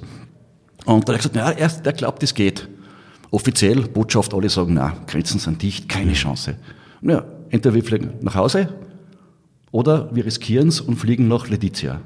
Motto nicht auch mit im Flugzeug. Das geht? Ja, also ich traue mich zu wetten. Ein Motorradl von Bogota nach Letizia zu schicken, ist einfacher wie mit dem Zug von Aachen nach Berlin oder irgendwo hin. ne? Ist, du, gehst zum, du gehst zum Flughafen hin, Ja. schraubst die Spiegel ab, dann, sagen, weil es ein Großmotorrad ist, soll man nicht ein bisschen einwickeln, Ja. dann kommen die mit einer Plastikfolie, dann wird das Motorrad eingewickelt, dann sagst du, Wag, 215 Kilogramm, kostet so viel, kostet 130 Euro. Ach, traumhaft. Dann, äh, nachher, nachher kaufst du dein Ticket und dann fliegst du runter und am nächsten Tag gehst du in Letizia zum Ja. Flughafen hin, dann wickelst dein Motorrad aus, du hast die Spiegel drauf und fährst weg. Du musst keine Batterie abklemmen, kein Öl auslassen, gar nichts. Das Motorrad wird eingestellt.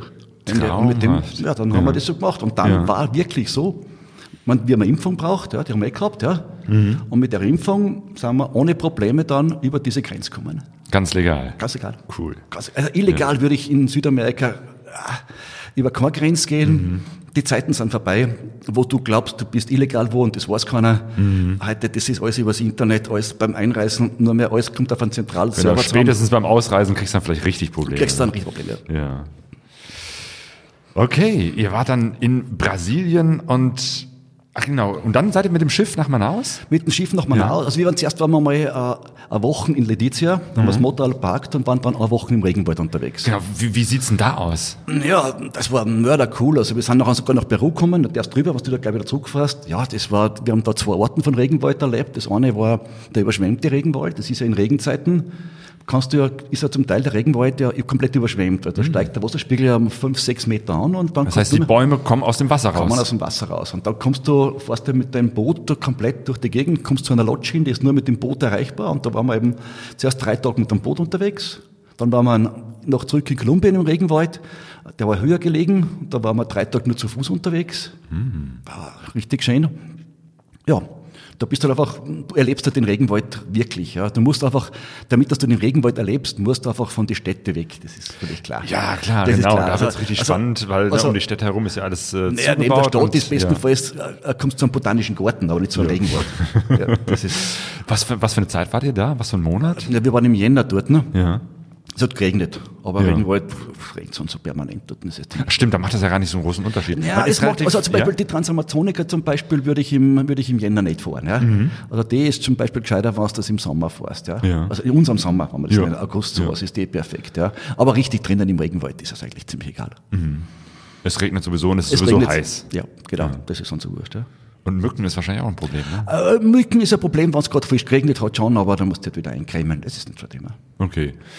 Kannst du da irgendwas empfehlen oder sollte man einfach vor Ort eine Mücken Na, also Zeug nehmen? wir dann nur vor Ort was machen, weil ich ja nie weiß, wann ich wohin komme. Mhm. Weißt du, also ich kann nicht, ich sage, ich buche jetzt dafür den 15. Jänner was, wenn ich gar nicht weiß, ob ich auch nach Brasilien komme. Ja? Ja, stimmt. Ja. Und du hast überall, du musst alles bedenken, alles, was du von hier herüben buchst, ja, macht, machen, macht der drüben mit einem Agenten. Das heißt, also von drüben, der macht das drüben mit, also du hast drüben den gleichen Reiseführer, den wir haben, wenn ich ihn vor Ort buche. Also was du in einer Stadt bist, wie Letizia oder auch Manaus oder ganz egal wo, gibt's Reisebüros. Und dann kannst du das für dich aussuchen, was du machen willst. Die Länge, wo du hin willst, Budget, was willst du ausgeben. Umso teurer, umso schöner, muss man klipp und klar sagen. Ja. Umso exklusiver, umso weiter kommst du rein. Ja, Okay, also würdest du schon empfehlen, auch da vielleicht mal jemanden zu nehmen und zu sagen, ja äh, definitiv. will also ich bin definitiv. Also du kannst im Regenwald, du kannst schon alleine mal dumm laufen. Aber erstens traust du dir nicht weit rein und du siehst dir nichts. Du stehst vor einem Baum und kennst dich nicht aus. Ja? Ja, ja, ja. Und was du dann mit hast, dann sagt er dir genau, was das für ein Baum ist, warum ist der Baum da, was machen wir mit dem Baum. Also ich finde das schon spannend. Ja? Mhm. Ja, ja, ja, Ich klar. finde das, wir haben uns zum Beispiel auch, äh, in Bogota eine Stadtführung gemacht. Ja? Mhm. Äh, Bogota ist die Graffiti-Hauptstadt von Südamerika, die inoffizielle. Ah. Ja, da Hey, das finde ich cool. ja, Ja. ja. dann haben wir dort eine genommen, also eine Führerin und so, dann redest mit der. Ansonsten stehst du vor die Dinger und du hast keine Ahnung. Also da, das Geld, das sind ja keine Summen. Mhm. Ja. Die investiere ich schon, um eben ein bisschen Info zu kommen. Ja. Und das muss er vor Ort nachher machen. Guter Hinweis. Ja. Schön. Ja, dann seid ihr dann tatsächlich dann auf so ein Boot Ja. gestiegen mit Motorrad und habt euch dann da Ja, vier Tage, vier flussabwärts, Tage. vier Tage flussabwärts gefahren. Ja. Das war richtig spannend. Das ist schon, ich, habe schon öfter gemacht, ich habe nicht gewusst, was mich erwartet, ja. Aber du gehst halt hin und mit dem Motorrad bist du der Erste, der rauf darf, ja. Mhm.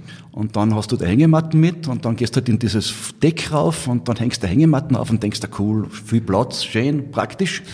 Und dann innerhalb von einer halben Stunde sind 500 Leute da, ja. Und dann hängen halt in halben Meter Abständen die Hängematten auf dem Boot, ja. Das ist, und dann fährst du halt flussabwärts, ja. Ja. Was macht man so den ganzen Tag auf so einem Boot? Ausschauen, Ufer schauen, Ja. lesen, Bier trinken. Auf jedem, auf jedem brasilianischen Boot gibt's oben am Deck eine Bar mit unvorstellbar lauter Musik, dass er die Ohren raushaut. Und da kannst du ein Bier kaufen und dann sitzt du dort und schaut, wie, schaust, wie der Regenwald vorbeizieht. Alle, meistens zweimal am Tag legst du irgendwo an. Ja, es sind ja genug Dörfer, Städte am Weg für dieses Boot, Mhm. Ja. die einzige Verbindung zur Außenwelt. Ah ja, klar, da werden wahrscheinlich da Waren. ja, äh, Waren, alles, zusteigen, aussteigen, immer was los. Ja. ja. Wer da nicht fährt. Im Prinzip wie so ein Bus, der hin und her fährt, nur genau. langsamer und Wir- spannender. Wäre Überlandbus im Prinzip, Ja, ja. ja. Für diese, und dann ist es noch so, dass er bei den größeren Dörfern bleibt er natürlich stehen. Mhm. Aber es gibt genug Dörfer, da bleibt er nicht stehen. Da kommen die mit dem Boot her, äh, Ah, ja. laden Leute ein, Leute steigen aus unterwegs, also hat immer was zum Schauen. Ja. Boah, spannend. Und dann seid ihr in Manaus angekommen. Ist ja auch eine riesengroße Stadt. Ne? Im Prinzip ist Manaus eine Stadt, die komplett uninteressant ist. Mhm. Leben dort mittlerweile über zwei Millionen Menschen. Eine reine Industriestadt. Die haben es dort ja hingebaut, das war ja früher der Kautschukboom. Mhm. Und aus der Zeit stammt ja noch die Oper. Die haben ja 1896 haben die ja das Theater Amazonas, eine Oper in Regenwald gebaut.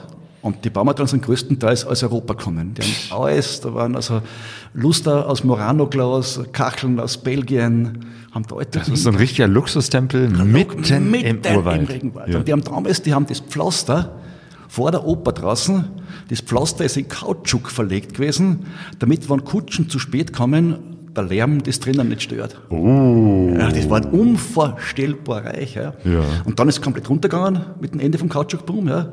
Haben wir die Briten, haben wir die Kautschukpflanzen damals illegal ausgeführt und haben dann Kautschuk in, in Malaysia an- angefangen zum Bauen und dort war es viel einfacher vom Transport her.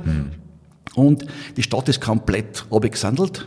Und dann hat man dort eine Zollfreizone gemacht.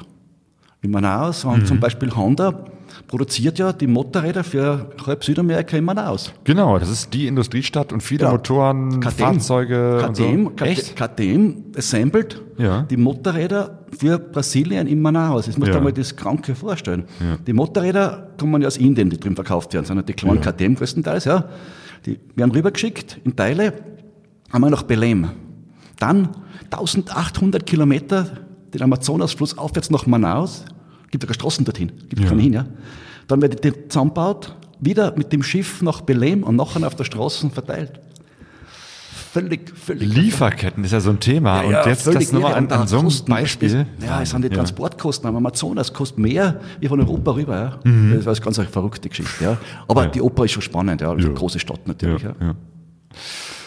Genau, du sagtest gerade, ne, ihr musstet ja zwischendurch immer wieder Corona-Tests machen und irgendwie hat sich da erwischt. Naja, das war nachher auf der Weiterreise, Ja. weil äh, unser Ziel war ja eigentlich, Ziel war Kolumbien in erster Linie und nachher äh, Guyana, Surinam und Französisch-Guyana. Dort war ich noch nie. Ja. Und eben Brasilien, weil es einfach rundherum liegt. Das Ja. war, gehört Da dazu, kommt ja. man halt durch, so. Und äh, es gibt ja also eine wenige von diesen legendären Straßen oder Pisten. Und eine davon ist in Guyana, das ist die Letem Linden Road. Also die führt von der Grenze von Brasilien, das ist Letem, ist dort der Ort, nach Linden. Und das sind 450 Kilometer, nix. Ein paar Kaffs dazwischen, aber keine Stadt, gar nix. Und Regenwald. Und Ja. die Straßen, das ist bekannt, und da wollte ich unbedingt diese Pisten, möchte ich einmal fahren. Das war eigentlich das Ziel dort eigentlich, ja. Ja, und wir kommen dort hin an die Grenze. Zuerst einmal die große Überraschung, sie hat die Straßen ausgekreuzt. Das heißt, ganz aufwendig, du kommst hin, rechts die Straßen über Brücken drüber auf die andere Seite. Man fährt in Guyana auf der linken Seite und spricht Englisch von den ehemaligen Kolonien her. Ja, Da waren die Briten ja. dort und die haben es behalten, Sprache und den Linksverkehr. Und dann haben sie gesagt, okay, die, es reicht die Impfung nicht aus, wir müssen an der Grenze einen Antigentest machen. Kein Problem, machen wir einen Antigentest. Ja. Ja. Renate war negativ und ich war positiv. Ja, und was haben wir zusammen? Sagt er, nix. Retour nach Brasilien. Ja. Ja, denen war es ziemlich wurscht. Aber der Meister sagt, ja, der sagt, also eine Woche müssen wir warten. Und dann haben wir dort, Gott sei Dank war ein kleines Hotel jetzt dort gegeben. Dann haben wir uns zwei Zimmer genommen, dass ich doch an die Renate. Ja. Und nach einer Woche, mir habe eigentlich nicht wirklich was gehabt, ja. Genau, also du hast jetzt keine Symptome, keine Grippe oder Nein, ähnliches. Gar nichts, gar nichts, ja. Gut. Oh, nix, aber dann denkst du, was tun wir jetzt? Dann huckst Ja. Mhm. du wochenlang dort. Ne? Und da gehst du mit keinem guten Gefühl nach einer Woche zum Testen. Weil A, kann ich nachher vielleicht positiv Ja. sein oder negativ und, und ist ist Renate negativ. Kann, weißt du nicht. Und wenn es dir richtig schlecht gehen würde, ist das vielleicht auch nicht der beste Das auch Ort. nicht, ne? das ist, das ist so und so nicht. Weil die nächste Stadt in Brasilien war 120 Kilometer weg. Ja. ja. Aber nachher war alles, war alles Gott sei Dank äh, beides negativ und dann haben wir einreisen dürfen. Und Ja. dann sind wir eben diese legendären, diese Straßen gefahren und die war schon cool. War, Wie sieht die aus? Es ist Nein, nicht das- asphaltiert wahrscheinlich. Nein, nein, ne? gar nichts. Ja. Kein Meter asphaltiert. Es gibt in ganz Guyana. Äh, Guyana ist dreimal so groß wie Österreich. 500 Kilometer asphaltierte Straßen. Ui, das ist nicht viel. Nicht viel, ne? Also einfach eine ganz normale Urwaldpisten. Ja, also, also Lehm oder Lehm, Schotter. je nachdem, wie es halt gerade ist und je nach Regen halt mehr oder weniger gut befahrbar. Ja. Es, es ist keine komplette Katastrophe. Es fahren am Tag ja, vier, fünf so Minibusse, die da fahren die Strecken auch. Aber es ist schon eine einsame Geschichte. Ja? Mhm. Ja. Und halt Regenwald und da irre schön. Ja. Und da seid ihr da mit dem Motorrad lang gebrettert. Ah, ja, ich, für mich war das wieder, ich hab erstens drauf gefreut, weil das war Ziel von Ja. mir und ich habe es genossen. Äh, Ob's Renate hinten drauf also genossen hat, bin ich mir nicht ganz sicher, ja. aber, aber es hat keine Alternativen gegeben. Ja. Ja, Guyana, ja, das ist auch wieder so ein Ort, da ich, kann ich nichts mit anfangen. So, Ja, nie was gehört, wir irgendwie, hat niemand auf dem Schirm. Ja. ja. Wie, wie ist das da in dem Land? Ah, ja, es ist also einmal für mich der Riesenvorteil, es wird dort in Englisch gesprochen, ich kann mich wieder besser verständigen.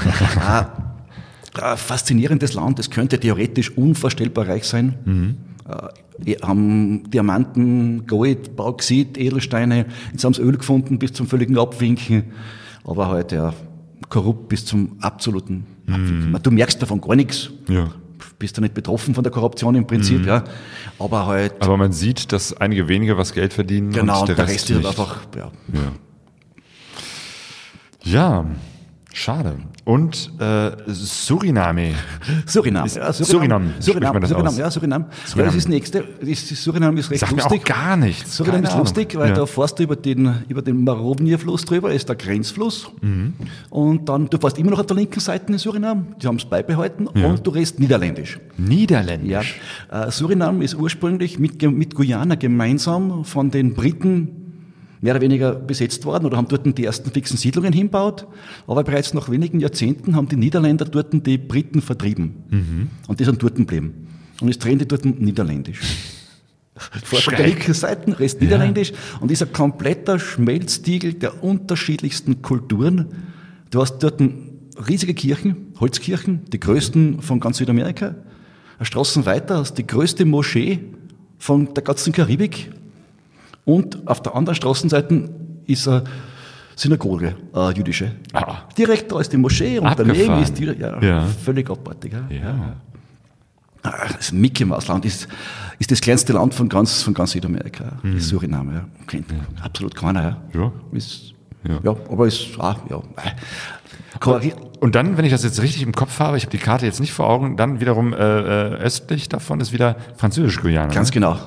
Dann kommt Französisch-Guyana, ja. Ja. Da fast, gibt's ja wiederum, Ihres, es gibt zwischen diesen Ländern, also zwischen Guyana und Surinam und weiter, da gibt's gibt's einen Grenzfluss und es gibt nirgends eine Brücke. Es gibt nur eine Fähre, Mhm. die fährt einmal am Tag. Da kannst du dir vorstellen, was dort für ein Handel passiert, gar keiner Ja. zwischen diesen Ländern. Ne? Ach so, das heißt, sie sind völlig abgeschottet. Also ich meine, bis auf ein paar ja. Leute, die mit der Fähre ja, ja, hin und aber her, aber ist ja nichts. fährt, fährt einmal am Tag eine Fähre. rum, Ja. Ja. ja, das war's dann. Ja. Ja. Ja. Und ja, dann kommst du nach Französisch-Guyana und das ist, dann bist du natürlich der völligen äh, Kulturschock hast du dort nachher, weil du bist natürlich noch äh, geografisch gesehen in Südamerika, logisch, ja. Aber du bist politisch gesehen, bist in Europa. Du kriegst bei der Einreise keinen Stempel in deinen Pass rein. Könnt dort ein, Weil das ich tatsächlich zu Frankreich noch gehört. Das gehört, das ja. ist ein, ist ein Überseedepartement von den Franzosen, ja. Ja. Ja. Unglaublich. Also Teil der EU. Teil der EU, ja klar, Teil der EU, ja. Kannst du auch in Euro zahlen? Ja, klar. Ja. Haben wir Preise wie in Frankreich. Ja. Ja, Preise wie in Frankreich. Ja, komplett. Auf einmal kostet- hin und sagst uns, äh, Alles ist äh, Dreifache. Baguette, s'il vous plaît. Freilich, ja klar. Und, und kostet alles das Dreifache. Das beste Essen, guter Ja. Wein und kostet alles das Dreifache. Boah. Und du brauchst eine Versicherung fürs Motorradl. Ah. Die grüne Karte gilt nicht, obwohl es, Mhm. das gilt nicht. Und dann habe ich in diesem Grenzort dort, hat es einen Makler gegeben, aber Motorradversicherungen werden nur ausgestellt für drei Monate. Ah, okay. Das heißt, die machen da richtig gut Geld für jemanden, der ein paar Tage durchfährt. ne? Ja, das, alle, die, die, alle, die dort leben, zahlen das. Ja? Ach so. Und im Monat 150 Euro. 450 Euro für drei Monate Versicherung. Oh. Oh, Das heißt, Motorradfahren ist dann absoluter gibt's, Luxus. gibt's von, dort fast keinen. Ja. Gibt's fast keine Motorradfahrer. Ja. Ja, ja, ja. ja. Das, und was ist lustig, was ist spannend ist natürlich, äh, Salaron du Maroni ist ein Grenzort dort und das war ja lang äh, eine Strafkolonie. Die französische Regierung hat ja, Ah. Ja. 100 Jahre lang nicht nur Schwerverbrecher, sondern auch viel andersdenkende Oppositionelle dorthin hin mit dem Schiff rübergeschickt. Mhm. Ja. Sind dort im Gefängnis gesessen. Und vielleicht gestern Babillon, Film ist drüber gedreht worden, war Mhm. der bekannteste. Ja. Und wirkt sich das irgendwie auch so aus, dass man das Gefühl hat, Mensch, hier sind so die ganz abgefahrenen Leute? Nein, nein, nein, mittlerweile, das ist 1953, Ja. das haben sie so geschlossen dort, ja, man kann das besichtigen natürlich noch, ja. Aber, nein, das ist nicht. Aber nur als Kontrast dazu gibt's heute dort ein Kourou, das ist der europäische Weltraumbahnhof. Die, alle Raketen, die ins All Ja. geschossen werden, die zu Europa kehren, werden von dort weggeschossen. Also, da hast du den modernsten Weltraumbahnhof dort, ne? Eben noch im Urwald und jetzt auf dem Weltraumbahnhof. Genau, ja. Ich merke schon, das ist ein hochinteressantes Gebiet, die Ecke. Ja, und wenn, weil es kennt keiner. Das Ja. ist das Spannende. Weißt? du, Das Ja. ist also alles andere. Alle, Ich habe mir das jetzt erst in Vorbereitung auf dieses Interview angeguckt, weil ich jeder, sonst jeder, auch ja, nix, jeder kennt ja. Machu Picchu natürlich, Ja. Mhm. ah, Salah Uyuni und was immer das alles heißt. Ja. Da, da triffst du ja haufenweise Leute und wir haben dort auf der ganzen Reise überhaupt nicht getroffen. Ja. Stimmt, also keine anderen Reisenden, Motorradreisenden sowieso nix, nicht. Aber, nix, ja. nix, ne? nix, ja. Und das ist ein, das Spannende. ja. Ich versuche immer wieder irgendwelche Ecken zu finden, wo die Gotzi unterwegs sind. Und ihr seid dann wieder zurück nach Brasilien, ne? Weil letztendlich ihr wolltet ja wieder Ja, über ja, klar, Brasilien ich bin rausfahren. zurück nach Brasilien und das war noch eine richtige schöne Etappen runter nach, nach Macabá. Und sie wieder am Amazonas, das war noch, Genau. noch einmal. Macaba in Amapá. Das habe ich jetzt Ja, tatsächlich genau. äh, Ja, gelernt. Ein, ein Bundesstaat, der Amapá heißt, Ja, mit der genau. Hauptstadt äh, Macapá, allein genau. von den Namen her sehr Und da ist lustig. Santana, ist dort der Fährhaufen und das Schöne war dort, da fährst du über Brücken rüber von, nach Brasilien, nur das am Wochenende geschlossen, eine Brücken, bis Samstag, Sonntag ist die Brücke geschlossen, da fährt da keiner drüber. Aha. Und unter der Woche fahren vier Autos drüber. Was damit geht, das ist völlig undenkbar. Ja. Und dann sind wir runtergefahren und ich habe nachher in Cayenne noch äh, neue Reifen drauf dann. War wichtig, weil da waren nachher noch einmal 500 Kilometer Regenwald im wahrsten Sinn des Wortes. Und ja, mit jedem Tag Regen gehabt dort. Ja. Wir waren eben nicht zur optimalen Zeit unterwegs, Ja. weil es einfach nicht machbar war. Und nachher noch einmal auf Schiff, weil du bist nachher im Amazonas-Delta und aus der Fläche von 100.000 Quadratkilometer gibt es keine Brücken, keine Straßen. Bist noch einmal den ganzen Tag mit dem Schiff unterwegs, kommst nachher nach Belém. Ja. Ja, und von dort nachher an der Küste entlang und wir- es war noch ein Fasching. Wir haben Fasching Samstag, sind wir extra nach Sao Luis gefahren. Oh, Ach, ein der brasilianische Karneval. Ja, ja, ja, war aber nix, war gar nichts, alles abgesagt. Oh. Und abgesagt hast so, in Brasilien Corona. wirklich abgesagt. Ja. Also überall Militär, Polizei, Ui. die da aufpassen, dass da ja nichts ist. Ja. ja. Und ist aber spannend da oben, die Ecken. Da gibt's auch noch Lençóis Maranhenses, gibt's dort nachher noch. Ja. Was ist das? Ah Ja, das ist, a, das ist die, die einzige Wüste in Brasilien. Eine Wüste. Eine Wüste, ja, ist eine Küstenwüste in Brasilien Ja. mit riesigen Sanddünen. Und es ist aber offiziell strengstens verboten, dort mit dem Motorrad reinzufahren und ich mich auch dran, weil, also haben wollen, wir haben uns dort noch ein Auto ausgeborgt und Mhm. sind noch einen Tag lang mit dem Auto einmal dumm gefahren drinnen. Also, es ist eine surreale Landschaft. Das ist halt völlig surreal, das Ganze. Und wir reden immer noch vom Norden Brasiliens, wo Ja, sonst Nord- eigentlich nur Amazonas oder so Gebiet ist. Ja, ne? ja, also, klar, wo ich ja. jetzt Ja, ja. irgendwie mit viel Bäumen und Ja, ja, Regenwald nein, und nicht mit einer Wüste gerechnet Ja, hätte. ja, ja, Küstenwüste, irre schön, Ja. irre, faszinierend. Ja. Hey. Ja. ja, und dann ist so und so, ja, die Küste von Brasilien ist ja mördergeil, also du fährst dort ja zum Teil am Strand entlang. Mhm. Richtig, wir sind ja dort zwei Tage am Strand gefahren. Ja. Jo. Ja, richtig schön, richtig cool, richtig klasse. Ja. Und Sao Paulo haben wir nachher eigentlich gar nicht mehr hingefahren, weil äh, ich habe mir gedacht, das ist eh egal, ich fliege von Fortaleza zurück. Mhm. Das habe ich früher schon einmal gemacht und Zeit war, eigentlich war es egal, Zeit war eigentlich wurscht, aber Ja. es ist doch, das sind ja glaube ich noch, was denn das, 3000 Kilometer von Fortaleza. Meine, die Dimensionen sind ja andere Ja. wie bei uns in Europa. eben, Ja, genau. Und Das damit auch das riesig 3000, dort 3000 Kilometer nach Sao Paulo fahren, eigentlich nur, dass ich von dort wegfliege. Mhm. Jetzt haben wir gesagt, na, wir buchen den Flug um. Haben noch nicht gewusst, dass wir, das kein Direktflug ist, haben wir von, von Fortaleza nach Sao Paulo geflogen, drei Mhm. Stunden, dort ein Aufenthalt drei Stunden, dann wieder drei Stunden zurück über Fortaleza nach Europa. Aber gut, das war.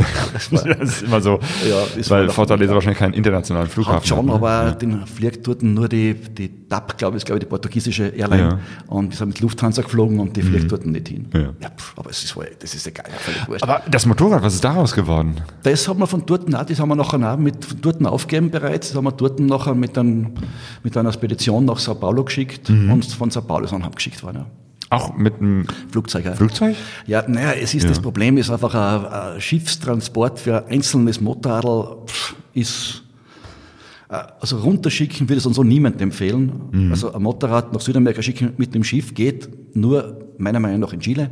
Ja, genau, das Da geht's ich, gut, habe ich auch recherchiert. geht's gut. Auch das ist doppelt so teuer wie früher. äh, Klar, aber das Alles funktioniert. andere ist unbezahlbar. Aber alles andere würde ich nicht machen, Mhm. weil also mit also ein Schiff, der Transport ist noch bezahlbar, aber wenn noch an deinem Motorradkisten irgendwo im Hafen, also nach Brasilien einmal gar nicht, Mhm. undenkbar. Argentinien, No-Go. Uruguay geht vielleicht noch, Kolumbien, äh, aber es ist alles es wert, also die Kosten dort sind enorm, Im, Mhm. auch im, im Hafen nachher. genau, weil du dann heißt es, hier muss noch was zahlen und da Ja, noch ja, was und zahlen. da um bist du aber noch nicht zu kriegen 100 und Dollar so. los, sondern da kostet gleich mal einen Nuller hinten dran hängen. Gell? Ja, okay. Ja, also das ist Und verfliegen ist, ist aber möglich. Äh, ja, ja, ist einfach mittlerweile von den Kosten ja, abartig hoch. Ja. Äh, hat früher hat er so Lufttransport, ich habe das öfter schon gemacht, Lufttransport Südamerika, Motorrad One-Way, so, ja, äh, 1800 Euro, 1500 bis 2000 Euro maximal. Also ganz früher noch viel, viel weniger, aber von, der, von den letzten zehn Ja. Jahren ungefähr und mittlerweile bis beim Vierfachen. Ja, Oh, ja, ja, es ist also. Ich habe noch eine ähm, Frage von der, aus der Hörerschaft. Der Philipp X. Meyer fragt, läuft die KTM tadellos oder gab es Probleme auf der Reise? Äh, also die KTM, ich bin ja jetzt mittlerweile seit 2002 auf KTM-Motorradeln unterwegs. Also 20 Jahre KTM. 20 Jahre KTM, also ich habe vorher eben die Tenere gehabt, dann habe ich zwei Suzuki gehabt und dann 20 Jahre KTM von der, eigentlich alle von der 620er, 640er, 950, 99, 1190, 1090, 97 und jetzt 98. Also alle, alle aufdazu. Äh, die Reise war für mich erschreckend. Ich habe kein einziges Mal auch noch irgendwas schrauben müssen. Oh. Ja, absolut. Also, ich habe nicht einmal einen Schraubenschlüssel in der Hand gehabt. Ja. Sonst hast du wenigstens irgendwann einmal einen Spiegel losprellt oder sonst irgendwas. Ja. Aber es war wirklich definitiv, ja, okay, die Reifen sind gewechselt worden, aber das ist ja nicht unbedingt, äh, kann man nicht unbedingt als, äh, nein, definitiv gar nichts. Sie hat auch kein Problem gehabt mit dem, mit dem, mit dem Benzin. Weil da war ich ja auch ein bisschen skeptisch, weil du kriegst zum Teil in Kolumbien nur 85 Oktan. In Brasilien wird er zum Teil mit Alkohol und was alles vermischt, ja. War definitiv kein Problem gewesen. Und ansonsten läuft das Ding einfach, ja, auch mit der 97er davor, haben die offen, also mit der 1190er, die unterwegs war, bin ich nach Indien runtergefahren und habe nach 23.000 Kilometer zum ersten Mal Öl gewechselt. Also die Teile laufen wirklich sehr gut. Ich meine, ich würde sagen, jedem empfehlen, aber unabhängig von KTM oder anders, damit zumindest 1000 Kilometer mal herumfahren. Und wenn ein Motor halt 1000 Kilometer dann hat, falls es irgendwelche Krankheiten haben soll, dann tauchen die normalerweise auf. Ja. Ah ja, okay. Und wenn die ersten 1000 Kilometer laufen, dann wird es wahrscheinlich Dann auch machst du. Service und dann halt das Teil normalerweise. Ja. Also war vom Schrauben her war definitiv gar nichts auf der Reise. Ja. Genau, wie viele Kilometer bist du Also insgesamt? das war nicht, war nicht wirklich viel, das waren 15.000 Kilometer. ja, ja. Oh, trotzdem, immerhin. Ja, ja, Ähm, Gab es irgendeine andere Katastrophe auf der Reise, irgendwas, was so richtig schief gegangen ist? Schiefgegangen ist eigentlich, au- außer diesen depperten Corona-Test, der hat, der hat mich schon einmal durcheinander geschmissen, sage ich mal ganz ehrlich, ist eigentlich gar nichts schiefgegangen. Äh, schiefgegangen, es ist, äh, abgesehen Vielleicht auch, weil es gut war, dass ihr jetzt nicht so riesen Pläne gemacht habt, ne?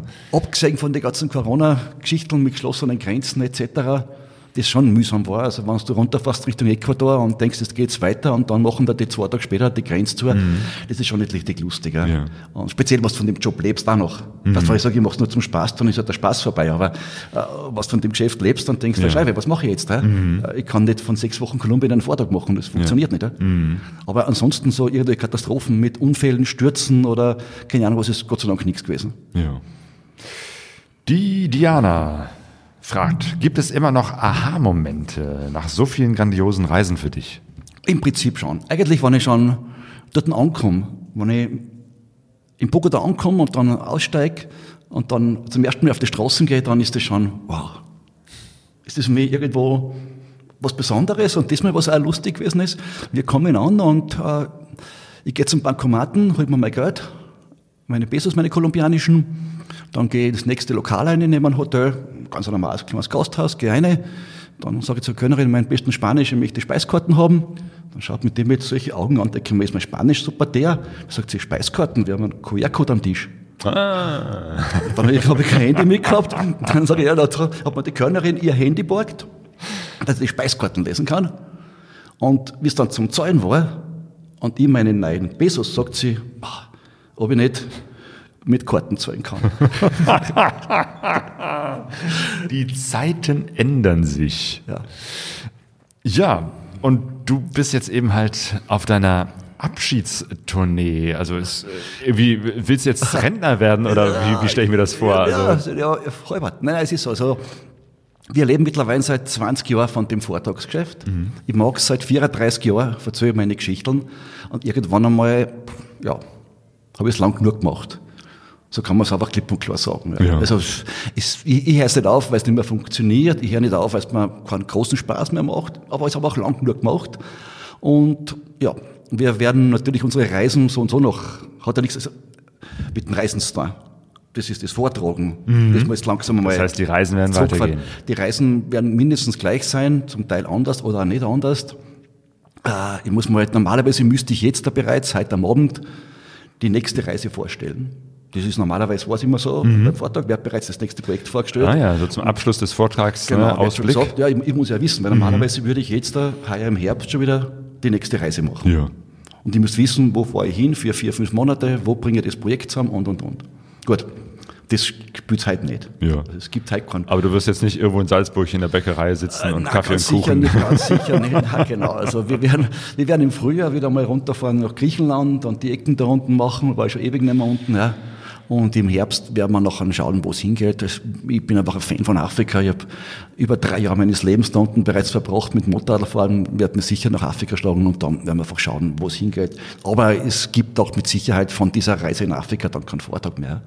Dann gibt's halt in unserer Reise, äh, man kann das genauso noch ein bisschen auf Facebook verfolgen, soweit das mache. Das mache ich jetzt einmal in der Woche oder in 14 Tagen, ich bin da eher faul.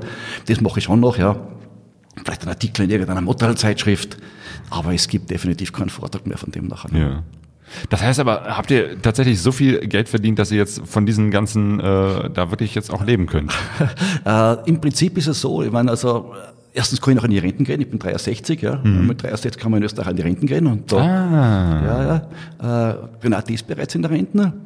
Und äh, wir haben, also das ist, das Thema werde ich oft gefragt bei so einem Vortrag, die fragen Ja. immer, boah, von dem kannst du die Reisen finanzieren. Ich sage, nein, von dem finanziere ich mir mein Leben. Ja. Mein Auto, mein Haus, meine Reisen, alles von jetzt. Und ob ich heute äh, ein Wurstzimmer verkaufe, ob ich Motorräder verkaufe oder Eintrittskarten, ist unterm Strich egal.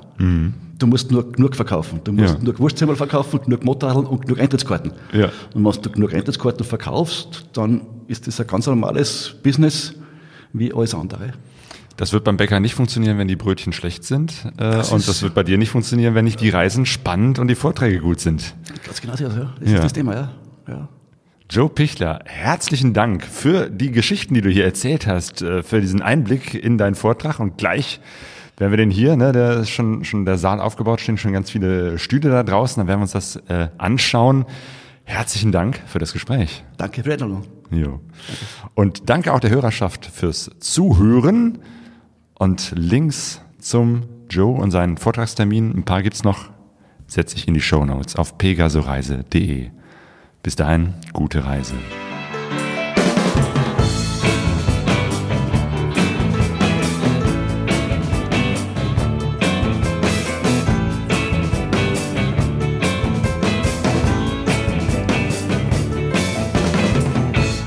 pegasoreise.de